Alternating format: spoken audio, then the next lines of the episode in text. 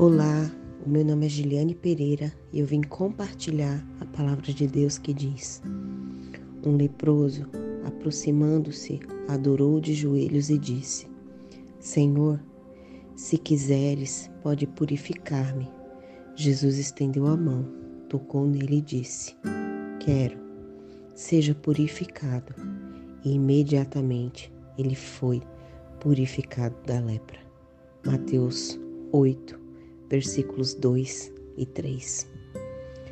A lepra, nos dias de Jesus, era uma doença terrível, pois uma pessoa que contraía essa doença, a lepra, passava a viver à margem da sociedade. Era afastada da sua casa, da sua família, de todo o convívio social. Passava a viver em cavernas ou em vilas afastadas da cidade e a depender das esmolas das pessoas.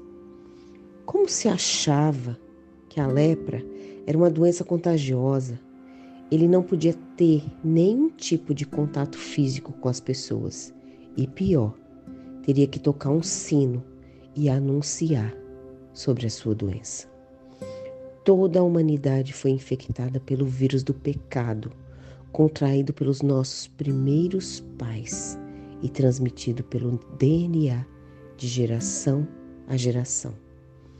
Somente o toque curador de Jesus pode nos curar e nos dar vida, pois na cruz ele leva sobre si todo o pecado e, ao vencer a morte, recebe poder e autoridade para nos curar dessa enfermidade fatal.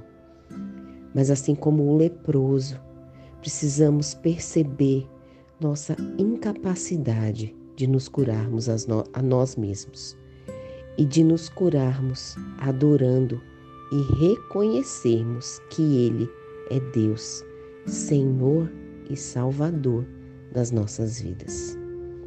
Que o toque suave de Jesus possa nos curar nessa noite, seja de enfermidade física, emocional, ou espiritual. Somente Ele tem um dom e que Ele possa nos purificar. Que Deus abençoe grandemente a sua vida e que Ele possa ser o toque de cura. Muito obrigada.